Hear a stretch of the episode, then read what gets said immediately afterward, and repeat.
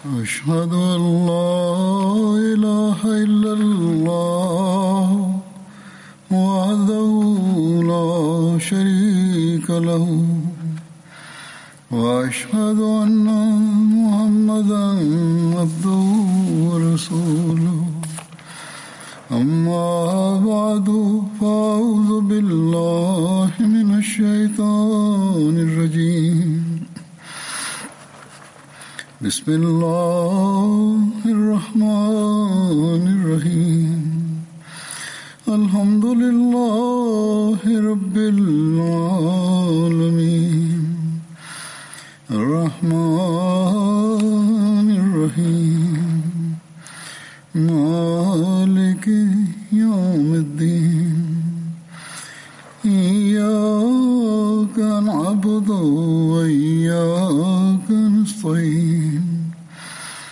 اهدنا الصراط المستقيم صراط الذين أنعمت عليهم غير المغضوب عليهم ولا الضالين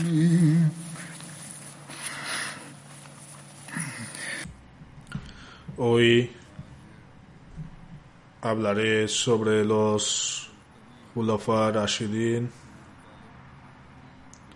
es decir, califas directamente guiados. Y comenzaré con Hazrat Ali bin Abi Talib. Su nombre completo era Hazrat, Abu, Hazrat Al- Ali bin Abu Talib bin Abdul Muttalib bin Hashim. El padre de Hazrat Ali era Abd Manaf, conocido por, su, por el título de Abu Talib. El nombre de su madre era Fátima bin Asad bin Hashim. Nació diez años antes de la llegada del profeta Muhammad sallallahu. En relación a la apariencia de Hazrat Ali, se menciona que era de mediana estatura, tenía ojos oscuros y complexión corpulenta, con hombros anchos. La madre de Hazrat Ali le puso el nombre de su padre, Asad Abu Talib. No estaba en casa en el momento de su nacimiento. Cuando regresó, cambió su nombre por de Asad a Ali. Hazrat Ali tenía tres hermanos, Talib, Akil y Jafar, y dos hermanas, Umme Hani y Umme Yumana. Excepto Talib y Umme Yamana, todos aceptaron el Islam.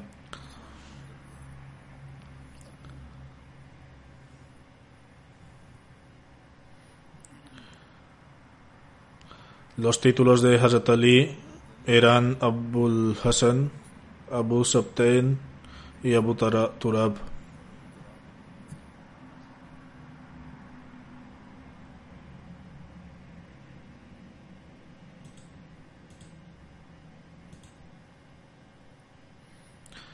En una narración de Sahih Bukhari, Hazrat Suhail bin Saad relata que el santo profeta wasallam fue a casa de Hazrat Fátima, pero no encontró allí a Hazrat Ali.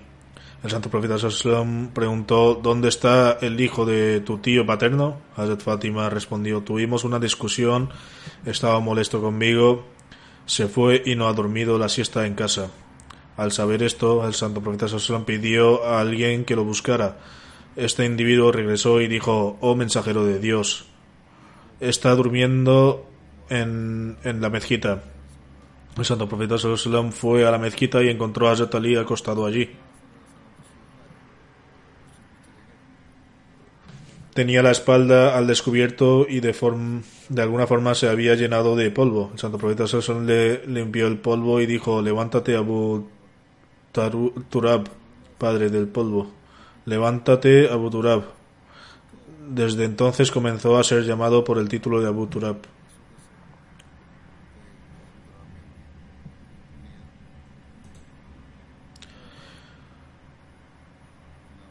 sobre cómo quedó bajo la tutela del santo profeta sallam Mujahid bin Jabr Abul Hajjal relata,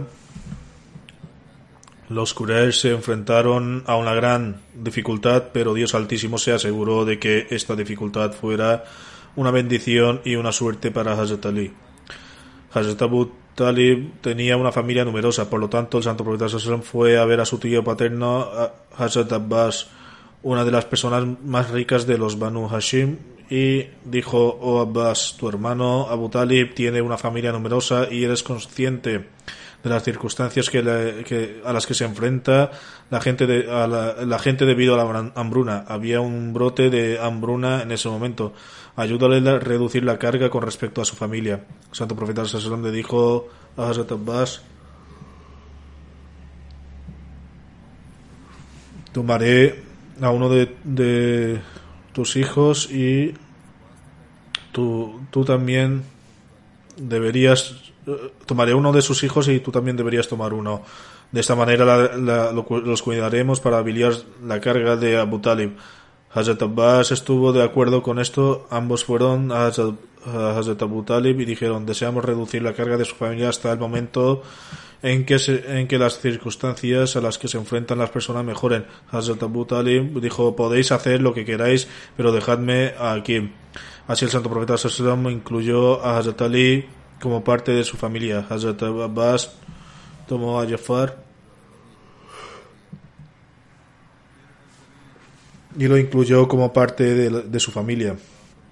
Hazrat Ali permaneció con el santo profeta Sallam hasta que Dios Altísimo nombró a, Muhammad Sallam como profeta. Hazrat Ali afirmó su fe en el santo profeta Sallam, aceptó su mensaje y dio testimonio de su veracidad. Hazrat Jafar se quedó con Hazrat Abbas hasta que él, es decir, Hazrat Jafar, aceptó el Islam. Después de esto, Hazrat Abbas lo, lideró, lo liberó de su tutela. Esta narración fue tomada por Tariq al-Tabari.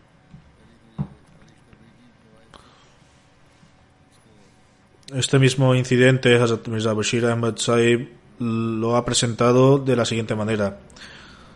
Abu Talib era un hombre muy respetable. Sin embargo, era muy pobre y casi sobreviviría de lo que de lo que tenía, sobre todo y como resultado de lo que se, de la sequía en la Meca durante esos días Abu Talib era víctima de su gran sufrimiento. Cuando Muhammad sallam notó la angustia de su tío paterno, Abu Talib se acercó a su tío Abbas y le propuso, oh tío, su hermano Abu Talib vive con gran dificultad. ¿No valdría la pena que te llevaras a uno de, tus hijos a tu casa y yo eh, no valdría la pena que llevaras a uno de sus hijos a tu casa y yo trajera otro a mi casa? Abbas estuvo de acuerdo por lo que ambos fueron a Abu Talib y presentaron la propuesta entre sus hijos. Abu Talib amaba mucho a Akil, por lo que dijo, dejad aquí conmigo y si lo deseáis podéis tomar a los demás bajo vuestro cuidado.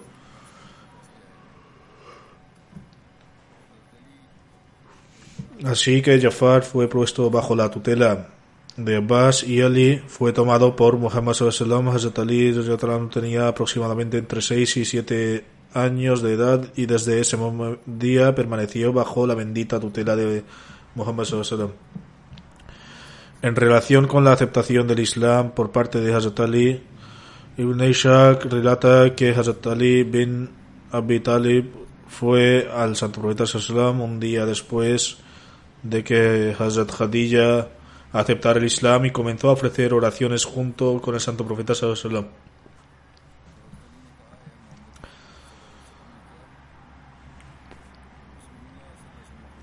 El narrador afirma que al observar el santo profeta Sallallahu y a Khadija eh, ofrecer oraciones, Hazrat Ali preguntó, oh Muhammad, ¿qué es esto que estáis haciendo? El santo profeta Sallallahu respondió, esta es la religión de Dios que Él ha elegido y ha establecido a través de sus mensajeros. Por lo tanto, te invito a Dios y su adoración y denunciar Alat y Uzza, ídolos de la Meca. Sobre esto, Hazrat Ali declaró, nunca antes había oído hablar de esto hasta el día de hoy. Sin embargo, no puedo decir nada hasta que se lo haya mencionado a Abu Talib. El santo profeta Sassom no deseaba que se revelara este asunto antes de su anuncio formal de la profecía. Y así el santo profeta Sassom declaró, oh Ali, Incluso si no deseas aceptar el Islam, mantén este asunto en secreto. Esa misma noche Dios inspiró el corazón de Hazrat Ali para que aceptara el Islam, por lo que a la mañana siguiente se presentó ante el santo profeta Sallam y dijo, oh, Muhammad ¿qué es eso para lo que me llamó ayer? Santo profeta Sallam declaró, para testificar que no hay nadie digno de ser adorado excepto Dios, eres uno y no tiene copartícipe, y para denunciar la creencia en Lat y Uzza y expresar aversión a aquellos que son considerados socios de Dios Altísimo. Hazrat Ali dio testimonio y aceptó el Islam. Temiendo a Abu Talib, Ali visitaba discretamente a Santo Profeta Sallam y mantenía su aceptación del Islam oculta a los demás. Según otras narraciones, Hazrat Ali ya se alojaba en la casa de Santo Profeta pero de esta manera es como se narra, eh, se narra en Usdul Ghabba. Después de Hazrat Khadija, Hazrat Ali fue el primero en aceptar el Islam. En ese momento tenía 13 años, si bien otras narraciones mencionan que su edad era de 15, 16, 16 o 18 años. Aquellos que han cumplido las biografías también han discutido extensamente si fue Hazrat Abu Bakr, Hazrat Ali o Hazrat Zed quien fue el primero entre los hombres en aceptar el Islam. Algunos han llegado a un acuerdo sobre este asunto afirmando que Hazrat Ali fue el primero en aceptar el Islam entre los niños. Hazrat Abu Bakr fue entre los mayores y Hazrat Zaid fue entre el primero fue el primero entre los esclavos. En relación con esto, Hazrat Mirza Bashir Ahmad Saib presenta su punto de vista y él escribe existe una controversia entre los historiadores en referencia a quién fue el primer converso entre los hombres después de Hazrat Khadija. Algunos nombran a Hazrat Abu Bakr, Abdullah bin Abu Kudafa, mientras que otros dicen que Hazrat Ali, que en otros que, en ese momento tenía solo 10 años. Otros afirman que el esclavo liberado de Santo Profeta Hazrat bin Hariza, fue el primero en abrazar el Islam. Sin embargo, para nosotros este argumento no es válido. Hazrat Ali y Zaid bin Harza eran parte de la gente de la casa del Santo Profeta Sassom y vivían con él como si fueran sus propios hijos. Decían seguir todo lo que dijera Santo Profeta Sassom. Y de hecho, ni siquiera era necesaria, necesaria una declaración verbal. Por tanto, no es necesario incluir sus nombres, es decir, si el Santo Profeta Sallam emite una declaración o no, era lo mismo, ya que no necesitaban ninguna declaración verbal para aceptar el Islam. Del resto, Hazrat Abu Bakr es aceptado unánimemente como el primero y más importante en su aceptación del Islam. Hazrat Muslim Maud no relata que el profeta Moisés tuvo que suplicar a Dios Altísimo que se le concediera un ayudante y sin embargo el santo profeta Sallam tiene un estatus tan elevado que se le concedió un ayudante sin siquiera tener que pedirlo.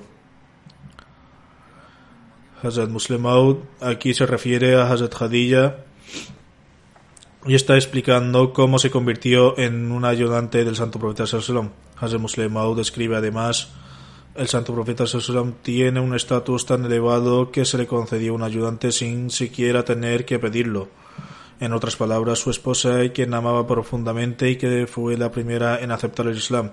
Todos son libres de adoptar cualquier religión y creencia que deseen y nadie puede obligar a nadie a creer en algo. Por lo tanto, era posible que cuando el santo profeta Sassam le informó que había recibido su primera revelación de Dios Altísimo, ella no lo hubiera apoyado y hubiera querido tomarse su tiempo para pensar en su decisión. Pero este no era el caso sin ningún tipo de vacilación o desgana, Hazrat Khadija apoyó inmediatamente su afirmación y la preocupación del santo profeta de que Khadija no lo aceptara fue eliminada y de hecho se convirtió en la primera persona en profesar la fe en el santo profeta En ese momento, Dios Altísimo desde el trono celestial estaba diciendo, Oh Muhammad Tienes un gran amor y afecto por Jadilla y temías que tal vez Jadilla te dejara y te preocupaba si Jadilla profesaría su fe en ti o no. Sin embargo, ¿no cumplimos con tu necesidad?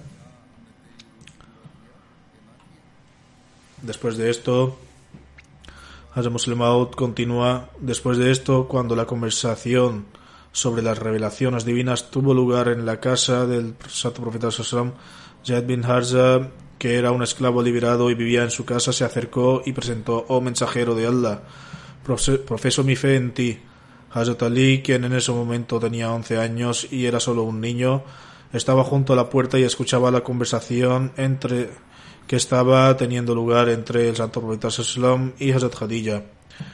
Cuando escuchó que el santo profeta Sallam había recibido un mensaje de Dios, Ali, que era un niño inteligente y talentoso, que tenía la, la piedad arraigada en su naturaleza, cuya pasión por realizar acciones virtuosas revitalizaría de vez en cuando, pero aún no lo había alcanzado su plena perfección, que tenía sentimientos tan fuertes pero que aún estaban profundamente ocultos en su interior, cuya disposición había sido arraigada para aceptar la fe en Dios Altísimo, pero aún no lo había encontrado la oportunidad de hacerlo cuando se dio cuenta de que ahora era el momento de que su pasión se manifestara verdaderamente, ahora era el momento de nutrir sus emociones y sentimientos que estaban escondidos en su interior. Cuando vio que Dios ahora le estaba llamando hacia él, el joven Ali en su, en, en su estado de ánimo, profunda ansiedad, nerviosa y tímidamente se adelantó y sometió, oh mensajero de Allah, también afirmó la fe en lo que mi tía y Zed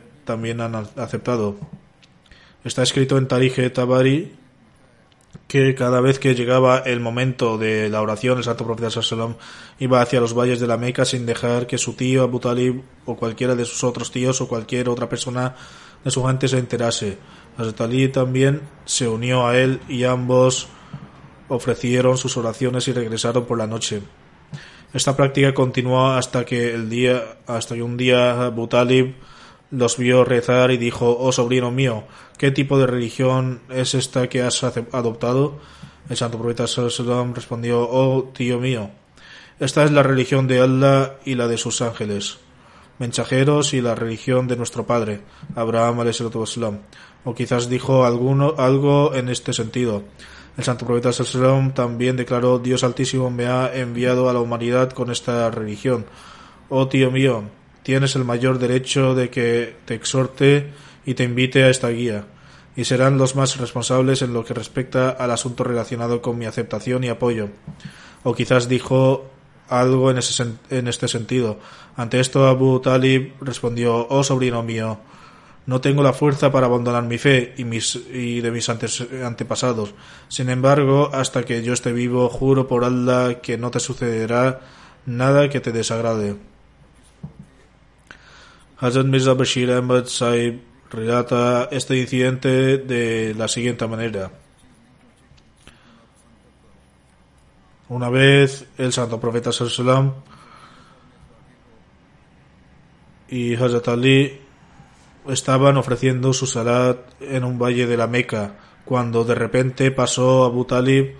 Hasta entonces Abu Talib desconocía por completo el Islam, por lo que se quedó allí y observó que, que este espectáculo con gran asombro. Cuando santo profeta Sosam completó su salat, preguntó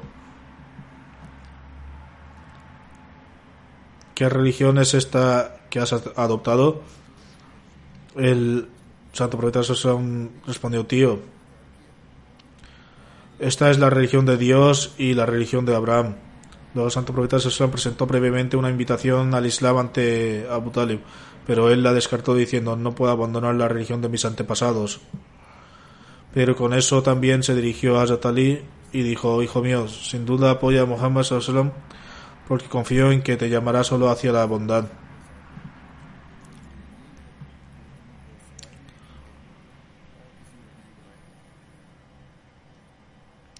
De acuerdo con, la, con el mandamiento de Dios Altísimo, hay un incidente en el que el Santo Profeta Sallam amonesta a sus parientes cercanos.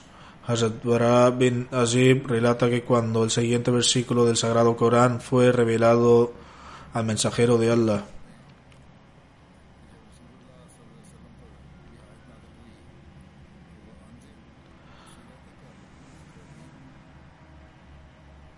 advierte a tus parientes más próximos. El santo profeta me instruyó a Ali que, que preparara una sala de comida y también una pata de cabra. Y según otra narración era un barro en lugar de una sa. Hay cuatro mud en un sa que es aproximadamente 2,5 seir o 2,5 kilos. También establece aquí que en Kufa e Irak la medida de un sa es igual a 8 lodo, que es aproximadamente 4,5 seir. Pero independientemente si era de 2,5 seir o 4 seir, el Santo me instruyó que la comida se preparara en esta pequeña cantidad y también instruyó que se preparara un tazón de leche y luego reuniese a la gente de Banu Abdul Mutlib. Hazrat Ali declaró, hice exactamente lo que me instruyeron y aproximadamente 40 personas se reunieron. También estuvieron presentes los tíos del Santo Profeta Abu Talib, Hamza, Abbas y Abu Lahab. Presenté la gran bandeja de comida ante ellos. El mensajero de Allah tomó un pequeño trozo de carne, lo partió con los dientes y los colocó en los bordes de la bandeja para bendecir la comida. El mensajero de Allah lo invitó a comer en el nombre de Allah y todos comieron hasta saciarse. Lo juro por Allah, la comida que les presenté fue suficiente para una sola persona. A partir de entonces, Santo Profeta me ordenó que les diera a todos algo de beber. Luego traje el cuenco de leche y todos bebieron hasta saciarse. Juro por Allah que la cantidad que presenté fue suficiente para que viviera una persona. Cuando el santo profeta Sallam decidió dirigirse a todos los presentes en la reunión, Abu Lahab rápidamente intervino y dijo, mirad cómo, tus compañeros de tribu han lanzado un hechizo sobre todos vosotros. Ante esto todos se dispersaron y el mensajero de Allah no pudo dirigirse a ellos. Al día siguiente el mensajero de Allah dijo, oh Ali, prepara la misma comida y bebida que preparaste ayer hice exactamente eso y reunió a todos eh, a todos y el mensajero de Allah bendijo la comida exactamente de la misma manera que lo hizo el día anterior. Entonces todos comieron y bebieron hasta saciarse. A partir de entonces el mensajero de Allah declaró, oh Banu Abdul Mutlib, no conozco a ningún joven de entre los árabes que haya transmitido un mensaje mejor que el que les traigo. Les transmito un mensaje sobre este mundo y el más allá. ¿Quién me ayudará en este sentido? Hazrat Ali afirma además, al escuchar esto todos guardaron silencio. Entonces presenté, oh mensajero de Allah, a pesar de que soy más joven que todos los presentes aquí, pero seré tu ayudante.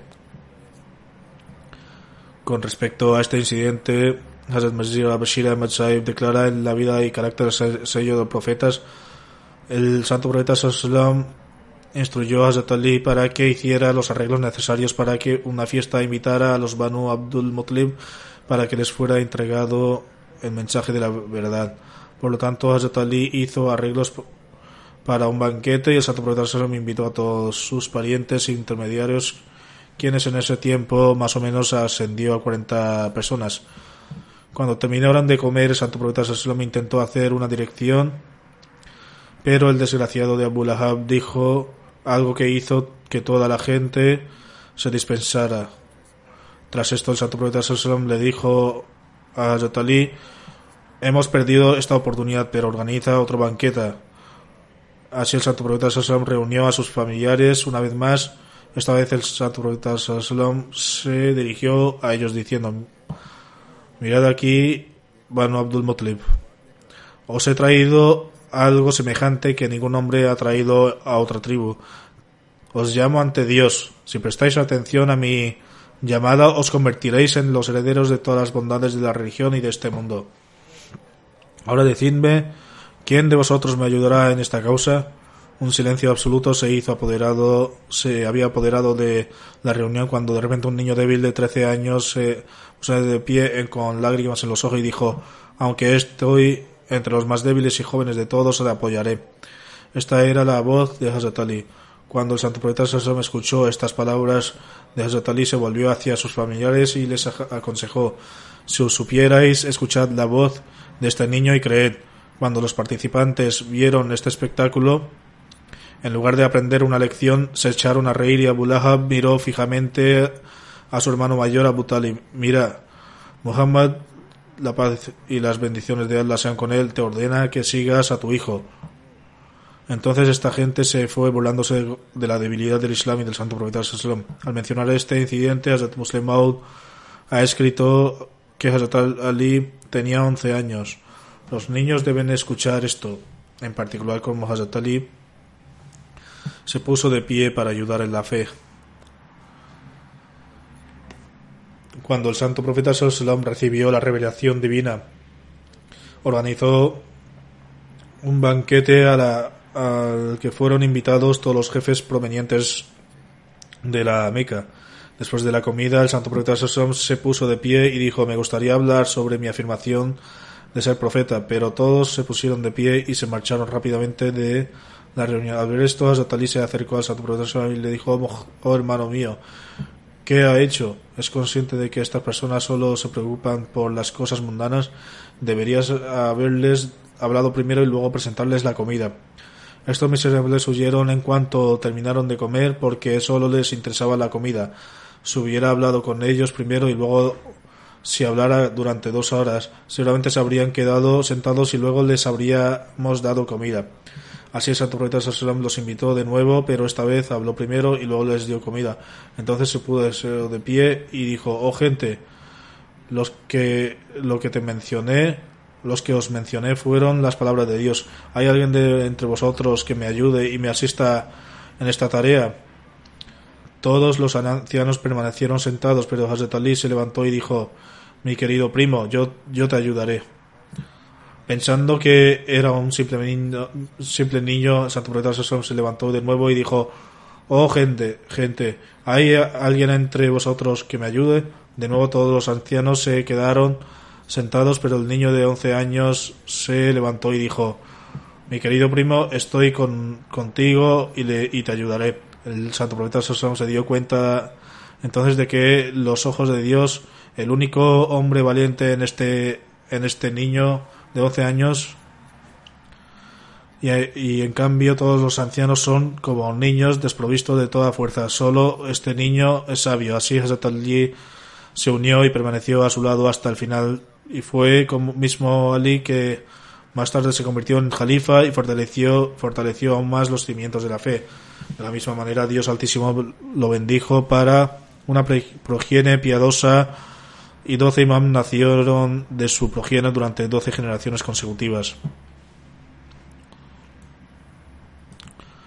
Mientras menciona a Hazrat Ali, Hazrat Muslim dijo una vez, cuando Hazrat Ali aceptó el Islam, era solo un niño, pero profesó su creencia sabiendo muy bien que tendría que soportar todas las penurias y dificultades por el bien del Islam. Aunque era solo un niño, pero profesó su creencia y entendió que tendría que hacer sacrificios, hasta el punto de que si fuera necesario incluso tendría que sacrificar su vida por Dios Altísimo. Por los hadices sabemos que en los primeros días de su ministerio, el Santo Profeta organizó un banquete en el que los Banu Abdul Mutlib fueron invitados. Se les informó sobre el mensaje divino del Islam durante esta reunión en la que muchos de los parientes del Santo Profeta Sallam estuvieron presentes. Cuando todos habían comido, el Santo Profeta Sallam quiso dar un discurso, pero Abu Lahab hizo que todos se fueran y todos se fueran sin escuchar lo que el santo profeta Sallam tenía que decir. El santo profeta Sallam se asombró de que esta gente ni siquiera escucharon a pesar de comer la comida. Sin embargo, el santo profeta Sallam no se desanimó por esto. El hecho instruyó a Zatali para que les preparara otro festín. Así todos fueron invitados una vez más. Cuando se saciaron, el santo profeta Sallam se levantó y dijo, considerad cuánto les os ha favorecido Dios Altísimo para por enviar a su profeta ante vosotros. Os llamo hacia Dios. Si prestáis atención a mis palabras, os convertiréis en los destinatarios de las recompensas espirituales y mundanas. ¿Hay alguien de vosotros que me ayude en esta tarea? Al oír estas palabras, un silencio ensordecedor descendió sobre la reunión, pero de repente un niño se levantó y dijo, aunque sea el más débil y el más joven de todos los, reunidos aquí, pero te ayudaré. Este niño era Hazrat Ali, quien en ese momento anunció su apoyo a la fe. Encontramos en las narraciones cómo Hazrat ofreció un sacrificio durante la migración del Santo Profeta Sallallahu Se dice que cuando los mequías acordaron unánimemente matar o capturar al Santo Profeta Sallallahu se reunieron alrededor de su casa. El Santo Profeta Sallallahu fue informado sobre este complot del enemigo a través de la revelación divina. Dios Altísimo permitió al santo eh, profeta Sallallahu emigrar a Medina y así hizo los preparativos necesarios. Instruyó a Zatali para que esta noche, esa noche durmiera en su cama. Zatali durmió en, la misma sábana roja de Hadrami, un tipo de tela que el santo profeta Sallallahu usaba para dormir. Por la mañana el grupo de idólatras que esperaba en una emboscada entró en la casa del santo profeta Sallallahu Hazrat se levantó de la cama. Cuando se acercaron a él, se dieron cuenta de quién era y le preguntaron dónde estaba su amigo. Es decir, preguntaron el paradero del Santo Profeta Salom. Hazrat Ali dijo, no sé dónde está. Soy su guardián, soy tu guardián. Vosotros ordenaréis le ordenaréis que dejar, dejase la Meca e hizo que el, e hizo lo que ordenáis, ordenasteis. Los idólatras representaron, reprendieron a Zatali y lo golpearon. Lo llevaron a los alrededores de la cava y lo detuvieron por un tiempo, pero luego lo liberaron. en otra biografía del Santo Profeta Salom se afirma que Azatali permaneció en la Meca durante tres días para devolver las posesiones y pertenencias que los mequíes habían dejado con el Santo Profeta Salom para guardar. Luego emigró y conoció al Santo Profeta Sassan cuando se alojaba en Hultum bin Hidam, en Cuba. En relación con el incidente antes mencionado que tuvo lugar durante la época de la migración, está escrito en en la vida y carácter del sello de los profetas, en la oscuridad de la noche, los Quraysh de Quraysh eh, de varias tribus habían asediado el hogar de Santo Profeta Sasson con sus sanguinarias intenciones. Esperaban el amanecer que el Santo Profeta Sasson saliera de su casa para lanzar un asalto repentino y asesinar a los varios fideicomis, fideicomisos pertenecientes a, a los incrédulos seguían estando eh, con el santo profeta Sassom, ya que a pesar de su extrema enemistad, muchas personas a menudo confiaban sus pertenencias al santo profeta Sassom por su veracidad y confiabilidad. Por lo tanto, el santo profeta Sassom explicó las cuentas de, los, de estos fideicomisos a Zatali y le instruyó que no saliera de la Meca hasta que estos fideicomisos fueran devueltos. Entonces dijo, acuéstate mi cama y te aseguro que no te pasará nada. Se acostó y el santo profeta Sallam lo cubrió con un manto de color rojo. Después de esto, el santo profeta Sallam invocó el nombre de Allah y lo dejó en su casa. en ese momento, los asaltantes estaban presentes frente a la puerta de la, del santo profeta Sallam. Sin embargo, como no previeron que el santo profeta Sallam saldría de su casa tan temprano en la noche, a esa hora estaban en tal estado de desconocimiento que el Santo Profeta Sallam se fue justo en medio de ellos, dejándolos en su ignorancia y no tenían ni idea. Ahora el Santo Profeta Sallam estaba pasando silenciosa pero rápidamente por las calles de la Meca y no pasó mucho tiempo antes de que llegara a las fuerzas de la ciudad y se dirigiera hacia la cueva de Taur. Todo el asunto había sido preestablecido con Hazrat Abu Bakr que también se reunió con el Santo Profeta en ruta. La cueva de Taur, que es recordada como un monumento sagrado debido a esta misma ocurrencia, está situada al sur de la Meca. En otras palabras, al otro lado de Medina, a una distancia de 3 kilómetros en la cima de la montaña salvaje y abandonada por la cueva Taur, de Taur está situada a una altura considerable. El sendero también es muy fácil de cruzar. No está en dirección de Medina, sino en dirección opuesta. Al llegar allí, Hazrat Abu se metió primero y limpió la zona y luego Santo Profeta también entró. Por otra parte, los Quraysh que, que habían situado la casa de Santo Profeta se asombran, se asomaban después de cortos intervalos. Al ver a Hazrat Ali que estaba eh, en el lugar de Santo Profeta se sentían contentos. pero a la mañana siguiente descubrieron que su presa se les había escapado de las manos. Sobre esto corrieron frenéticamente aquí y allá, buscaron en las calles de la Meca, buscaron en las casas de los compañeros, pero no encontraron nada. En su furia se apoderaron de Hazrat Ali y lo golpearon un poco. Al Muslim Maud ha escrito sobre este sacrificio de Hazrat Ali de la siguiente manera. Cuando el santo profeta Sassam se iba, instruyó a Hazrat Ali que se acostara sobre su, su, su cama. En aquellos días no existía la costumbre de usar ese tipo de camas, charpoy, semires, tejido tradicional usados en el subcontinente. De hecho, incluso hoy en día no se usa comúnmente en la Meca. En algunas narraciones se menciona incorrectamente que, que el santo profeta le pidió que se acostara sobre su charpoy. Esto se refería al lugar donde normalmente dormían, ya que no había camas adecuadas como tales. Por la noche, cuando el santo profeta pasaba por la noche de esas personas, algunos de ellos incluso lo vieron, pero pasaron que pensaron que era otra persona que venía a encontrarse con Muhammad sallallahu y que volvía a casa. La razón de esto fue que el santo profeta salió de su casa de la manera más valiente, por lo que no tuvo el menor temor. Los enemigos pensaron que Muhammad nunca se atrevería a salir de su casa de una manera tan valiente y audaz. De hecho, solo podía ser otra persona la que viniera a visitarlo. Luego, para asegurarse de que seguía allí, se asomaron por el hueco por el hueco de la puerta y al ver a una persona durmiendo pensaron que el que era Mohammed. Así vigilaron la casa toda la noche. Cuando pensaron que era el momento adecuado, entraron en la casa. Tal vez al ver esto, al ver a la persona acostada, sospecharon que no se parecía a Mohammed sallam. Cuando le quitaron la capa de su cara, o quizás la cara estaba descubierta, se dieron cuenta de que el que estaba durmiendo era Ali y no Mohammed sallam. Entonces descubrieron que Mohammed sallallahu había perdido a salvo y para ellos no quedaba nada más que vivir con esta derrota. En otro lugar, Hazrat Muslim Maud afirma Dios Altísimo permitió a Hazrat Ali hacer un gran sacrificio. La noche de la migración, cuando el Santo Profeta salía de su casa, instruyó a Hazrat Ali para que se acostara en, la en el lugar donde dormía, para que si los incrédulos miraban donde vieran que alguien dormía allí y para evitar que salieran a buscarlo. En ese momento Ali no dijo Oh mensajero de Allah, la casa está rodeada por jóvenes cuidadosamente elegidos con, de los Quraysh con espadas en la mano.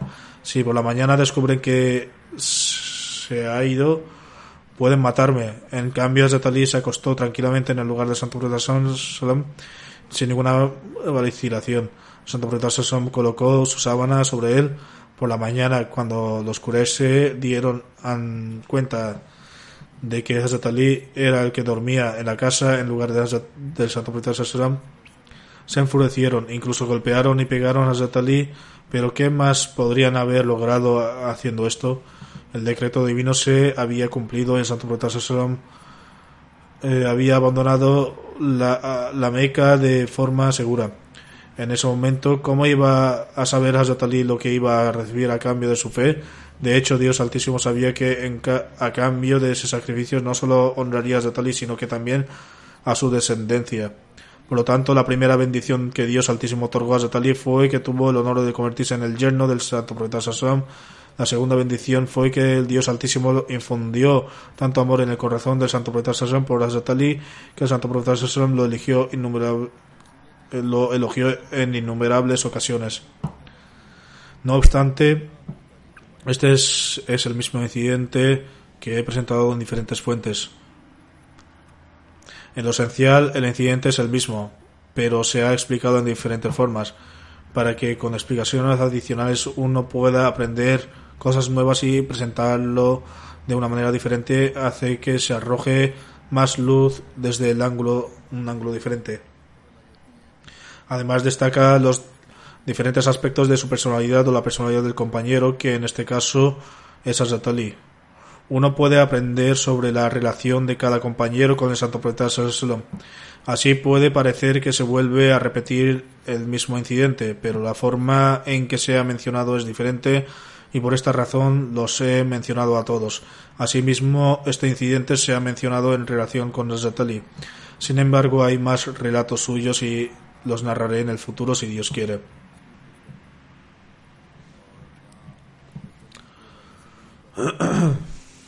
Ahora voy a hablar de algunas personas que han fallecido, han fallecido y también hoy voy a dirigir sus oraciones fúnebres. El primero es el mártir doctor Tahir Mahmoud Saib, hijo de Tariq Mahmoud Saib de Mar Poluchan, del distrito de Nakana, la semana pasada, después de realizar las oraciones del viernes 20 de noviembre de 2020, los adversarios de la Ahmadiyya se le dispararon y como resultado de ello fue martirizado. A Allah pertenecemos y a él volveremos. Según la información, el doctor Tariq Saib fue junto a sus familiares el 20 de noviembre a realizar las oraciones del viernes en la casa de su tío, el respetado Muhammad Hafiz Saib, se marcharon aproximadamente a las dos y media de la tarde después de realizar las oraciones fúnebres. Cuando salieron a la calle, un joven de 16 años llamado Mahd, eh, armado con una pistola, disparó al doctor Mahmoud Saib y como resultado fue martirizado. A, a Allah pertenecemos y a volveremos. El doctor Tariq Mahmoud Saib tenía 31 años, su padre Tariq Mahmoud Saib de 55 años, que es el secretario de Finanzas y expresidente local, resultó gravemente herido en este ataque y recibió un balazo en la cabeza. Actualmente se encuentra en el hospital bajo tratamiento. Said Ahmad Maksud Sahib, tío del doctor Tahir Mahmoud Sahib, de 60 años, presidente local de la comunidad, y Tayyib Mahmoud Sahib, de 26 años, de Zaim Khudamul Ahmadiyya, también resultaron heridos en el tiroteo y tuvieron que recibir tratamiento en el hospital por un corto tiempo. Ahora se han recuperado, pero el padre del mártir sufrió heridas graves. El agresor había disparado dos cartuchos y estaba a punto de cargar el tercero cuando fue detenido. Por así decirlo, la enemistad de la gente de allí ha adoptado otra forma de proceder.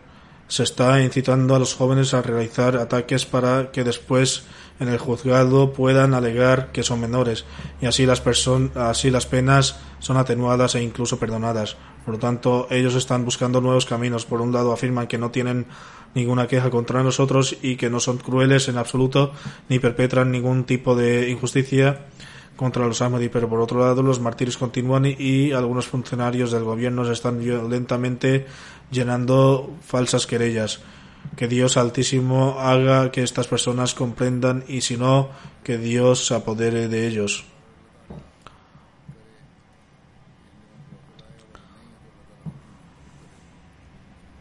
El Ahmadiyya se introdujo en la familia del fallecido por medio de su abuelo paterno, Hakim Muhammad Ibrahim Saib, quien permaneció lealtad junto a otros miembros de la familia cuando tenía 13 años, durante el califato de Hazrat Muslim Maud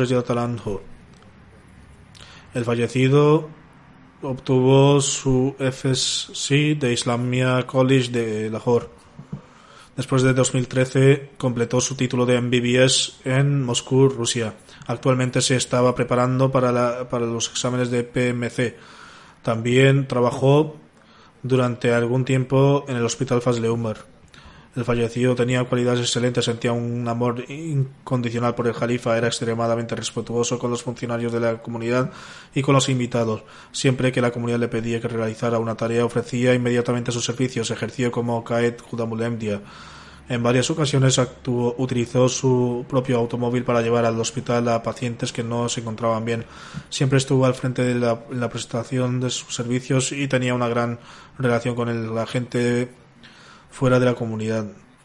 Muchos no ahmadis compasivos han expresado su pesar después de este incidente. Durante mucho tiempo esta familia ha tenido que sufrir una fuerte oposición. En 1974 los oponentes incendiaron la tienda de su abuelo. En 2006 su padre Tariq Mahmoud fue blanco de un bárbaro ataque. Hace apenas unos días su oponente al Ahmadiyya descupió a su padre mientras pasaba por el mercado. A pesar de que fueron sistemáticamente el objetivo de estas personas, se mantuvieron firmes.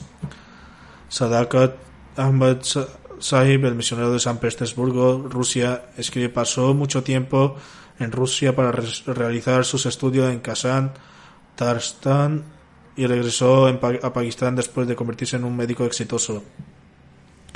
Durante el tiempo que pasó aquí para realizar sus estudios, Dr. Tahir Mahmoud Sahib estuvo muy dedicado a la comunidad. Fue constante en las oraciones del viernes y en dar limosna a pesar de que su residencia se encontraba bastante lejos de la misión, asistía y participaba con entusiasmo en los programas de la comunidad. Fue considerado uno de los más inteligentes entre su grupo de estudiantes de Medina. A pesar de que los estudios eran en inglés, también llegó a dominar el ruso debido a su esfuerzo personal de entusiasmo. Les había dicho a todos que, le estaba, que estaban en su residencia en Kazán que era Ahmadi, por lo que también tuvo que soportar la persecución porque había otros estudiantes pakistaníes que eran acérrimos oponentes de la comunidad. A pesar de ello, cuando surgía la oportunidad, él también les predicaba. Escribe además, fui a Pakistán y le conocí. Me dijo que la persecución de Mahbulochan se había intensificado mucho y deseaba mudarse a Rabwa e incluso se había construido una casa allí. Farid Abrogemov es un Ahmadi ruso de Kazán, Tatarstan Dice que el doctor Tahir Mahmoud Saib aprendió ruso muy rápidamente, era muy alegre y piadoso. La luz irradiaba su sonrisa. El doctor Tahir Mahmoud Sahib ha dejado a su padre, Tariq Mahmoud Sahib, a su madre, Shamim Akhtar Saiba, a su hermano Kasim Mahmoud Sahib, que vive en Alemania, y a su hermano Faiza Mahmoud Saiba esposa de Nasir Ahmad Sahib de Alemania. Estos fueron los que dejó atrás. Que Dios Altísimo eleve en su rango y le conceda un lugar elevado en el paraíso. Que Él otorgue salud a los heridos y a una completa persecución repercusión a una completa repercusión que él los proteja a todos de cualquier compilación en sus heridas. Que Él continúe derramando sus bendiciones sobre todos los familiares y seres cercanos del Dr. Mahmoud, Tahir Mahmoud Saib.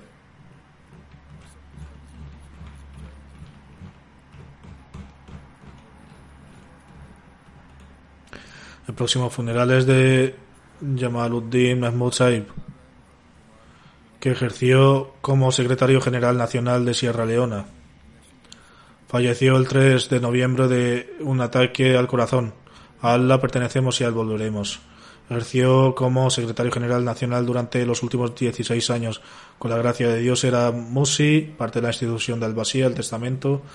El misionero encargado, Said Rahman Saib, escribe entre todas las excelentes cualidades que tenía eh, una que destacaba es que se esforzó al máximo para salvar a todos los Ahmadis del mundo del nacionalismo, y para unirlos como una familia. Trabajó con gran inteligencia y sinceridad. Aproximadamente unos 2.000 personas asistieron a su funeral y entierro. En esta ocasión asistieron dos ministros del gobierno, el jefe de Estado Mayor del Ejército de Sierra Leona, varios miembros del Parlamento, jefes supremos y decenas de altos funcionarios del gobierno secretario de Nusrat Jahan Mubarak Tahir Saib, escribe Jamaluddin Mahmud Saib era una persona muy sincera y devota que servía a la comunidad con todo su corazón.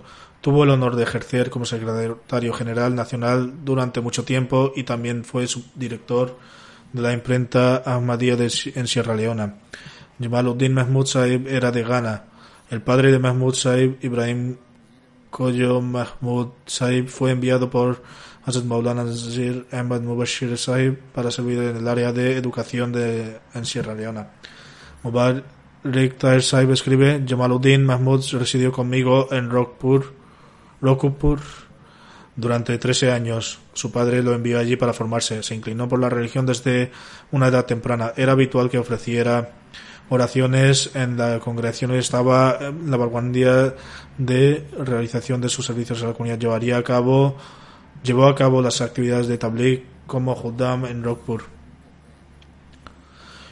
El encargado de Rakim Press de Sierra Leona, de Sierra Leona, Usman Tales, Tales Saib, dice, Jamaluddin Saib sirvió durante mucho tiempo antes que yo como encargado. Pasé 12 años trabajando con él. En ese tiempo nunca expresó que yo era más joven y más inexperto que él de ninguna manera. Más bien siempre mostraba respeto y decía, eres un misionero y has sido designado por Jalifa Masih.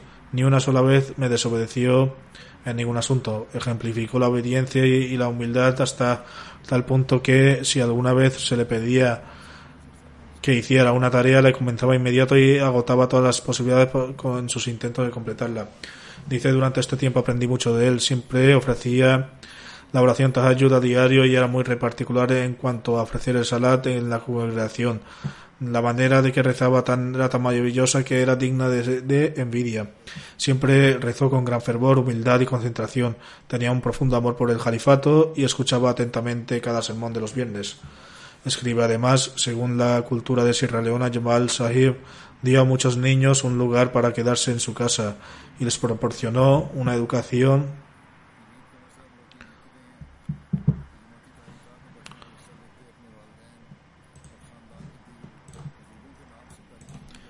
a su costa. Ahora muchos de ellos están em, empleados en buenos trabajos y le recuerdan con gran respeto y cariño. David Kamar Saib, que es misionero de Escribe, Jamal Saib estaba en la vanguardia de la participación de los diversos planes financieros de la comunidad, haría hizo contribuciones excesivas de planes de Rika Yedi y en nombre de sus padres y otros ancianos de su familia. Cada vez que visitaba pueblo familiar Rockpur, a pesar de estar ocupado, se aseguraba de llegar a la mezquita a tiempo para las oraciones. A menudo utilizaba el tiempo entre las oraciones de Maghrib e Isha para educar a la gente sobre las enseñanzas de la comunidad. expuso especialmente de manera hermosa la exportación y las bendiciones del Califato, Califato Ahmadiyya y la necesidad de permanecer apegado a ella. Escribe además Jamal Saib tenía una relación amorosa, afectuosa con todo el mundo al recibir la noticia de su fallecimiento, tanto los Ahmadis como los Namadis derramaron lágrimas. Esta fue la razón por la, que él tenía tanta gente presente en su funeral, no solo de la cerca, de cerca, sino también de los que viajaron de grande distancia para estar presentes. El difunto tenía dos esposas, se había separado de su esposa y sin embargo todos sus hijos eran de ella. Se incluyen dos hijas y dos hijos. Una de sus hijas está casada y vive en Australia. Aparte de ella, Dos de sus hijos están estudiando en Ghana y otro en Sierra Leona. No tiene ningún hijo de su segunda esposa. Que Dios Altísimo trate de todo con misericordia y perdone y eleve su posición en cielo y permita a sus hijos continuar con sus actos virtuosos. El próximo funeral es el de Amtu Salama Saiba, esposa del difunto y respetado Chaudhry Salahuddin Saib de Rabwa, quien previamente fue Nazim Jaidad, secretario de propiedades de la comunidad de Mashir Kanuni asesoría legal de la comunidad. Falleció el 19 de octubre. A él la pertenecemos y él volveremos. Su esposo Chaudhry Salahuddin era nieto de los compañeros del Mesías prometido, Hazrat Chaudhry Abdullah Khan Saib y Hazrat Hamad Bibi Saiba. Tanto su abuelo paterno como su abuela eran compañeros. El hijo de Amatus Salam Saiba, Naim Uddin Saib, escribe una de las huellas eternas que mi madre dejó a mi, en mí fue la atención que dirigió hacia el ofrecimiento de las oraciones. Esto era lo que ella estaba más firme. Ella fue escrita, estricta en asegurar esto y fue muy firme en este curso de acción. Nuestra casa prácticamente sirvió de albergue, ya que muchos parientes vivían con nosotros debido a sus estudios y se quedaban muchos años. Mi madre se aseguró de que todos los parientes fueran regulares en ofrecer sus oraciones bajo cualquier circunstancia. Enseñó a todos sus hijos la recitación del Sagrado Corán ella misma y nombró un tutor para los niños mayores. El otro rasgo que me dejó un impacto duradero fue el hecho de que siempre se esforzó por asegurar la comodidad y la facilidad de que todos se quedaban en su casa. Si los trabajadores de la casa se tomaban un día libre, ella nunca dudaba en lavar la ropa de todos los niños, ya fuera la suya o la de los demás, que se quedaban en su casa. Ambos lados de la familia visitaban a menudo a Rabwa, mientras que mi padre a menudo estaba fuera de Rabwa debido a sus responsabilidades en la comunidad. Mi madre siempre fue hospitalaria con todos los huéspedes y se ocupaba de todos los asuntos. Yo era el hijo mayor, por lo que me entrenó para ser hospitalario y nunca fallar en hacerlo. Además, afirma nuestra bisabuela paterna, abuela paterna y abuela materna, a menudo se quedaban con nosotros durante largos periodos de tiempo. Por la gracia de Dios éramos seis hermanos y muchos otros niños de esta nuestra extensa familia se quedaban en nuestros hogares debido a sus estudios. Sin embargo, a pesar de todo esto, ayudaba a tres ancianas durante todo el año de manera excepcional. Con motivo a la convención anual de Sasalana, sin exagerar el número de invitados, llegaría a 80 o 90. Las tiendas de campaña se colocaban fuera de la casa para facilitar el alojamiento y la comida, mientras que las camas se organizaban desde el pueblo. Tanto mi padre como mi madre supervisaron todos esto juntos con gran amor, afecto y apertura de corazón. Todos los parientes, sin excepción, han expresado la cariñosa y hospitalaria, hospitalaria que era. Uno de sus sobrinos escribe me quedé en su casa durante mis estudios. Nunca nos dio la misma comida cocinada por la mañana para la cena, ni tampoco la comida cocinada por la tarde para el desayuno, sino que siempre hacía eh, patatas frescas, pan plano sin levadura hecho en mantequilla o aceite y, por, y proporcionaba yogur fresco para el desayuno. Este era el grado de, en que cuidaba a los hijos de otros miembros de otros miembros de la familia que se quedaban con ellos debido a sus estudios. Esto fue a pesar de tener muchos hijos propios. Ella mostró amor y una buena obediencia ejemplar para los Julafá. También escribe que ella les inculcó los mismos sentimientos a estos respetables y honorables personajes, de modo que el amor por ellos estaba completamente arraigado en ellos.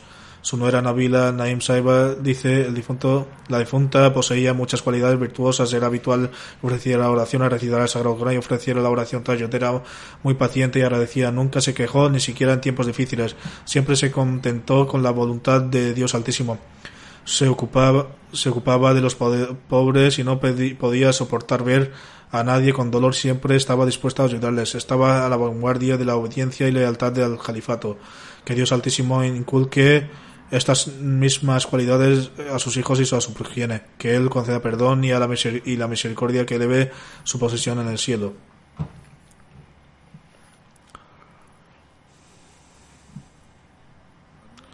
El siguiente funeral es el de respetado Mansur Bushra Saiba. Es de la respetada Mansur Bushra Saiba, que fue la madre del doctor Latif Qureshi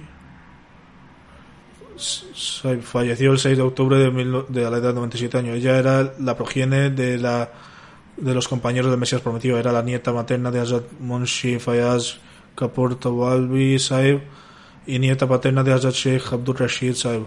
Ambas eran compañeras del Mesías Prometido. Cuando era joven tuvo una cercana relación con Zatama Jan, aunque la memoria del difunto se había debilitado la memoria de la se había debilitado, nunca olvidó ofrecer su oración. También escuchaba regularmente el sermón del viernes en MTA. Era piadosa y fiel por la gracia de Dios Altísimo. Era una anterior, ah, como mencioné anteriormente, era la madre del doctor Latif Quresh Saib, Saib y su esposa Shaukat Gaur Saiba también fallecieron recientemente. Mientras estaban vivos, ambos la cuidaron. Ambos fallecieron durante su vida. Su nieta Ismat Mirza escribe: Mi abuela era un, una verdadera creyente. Ella realmente amaba el Ahmadiyyat y el Jalifato. Nunca he visto a nadie que adorase más y venerase más al, el Sagrado Corán que ella. Era tranquila y sencilla por naturaleza. Que Dios Altísimo trate al difunto con perdón y misericordia y que eleve su posición en el cielo. Después de las oraciones del viernes, ofreceré las oraciones fúnebres de todos los miembros fallecidos, si Dios quiere, inshallah.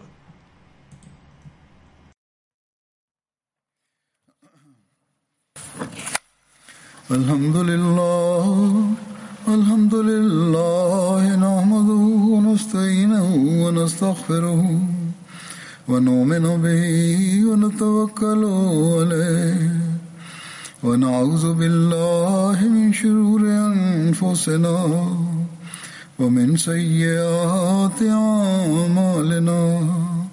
من يهده الله فلا مضل له ومن يضلله فلا هادي له. ونشهد أن لا إله إلا الله ونشهد أن محمدا عبده ورسوله. عباد الله رحمكم الله.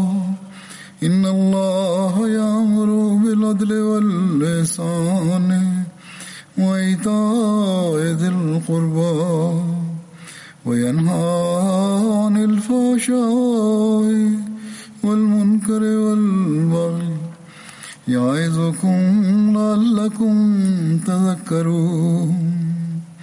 اذكروا الله يذكركم وادعوه يستجب لكم ولذكر الله أكبر.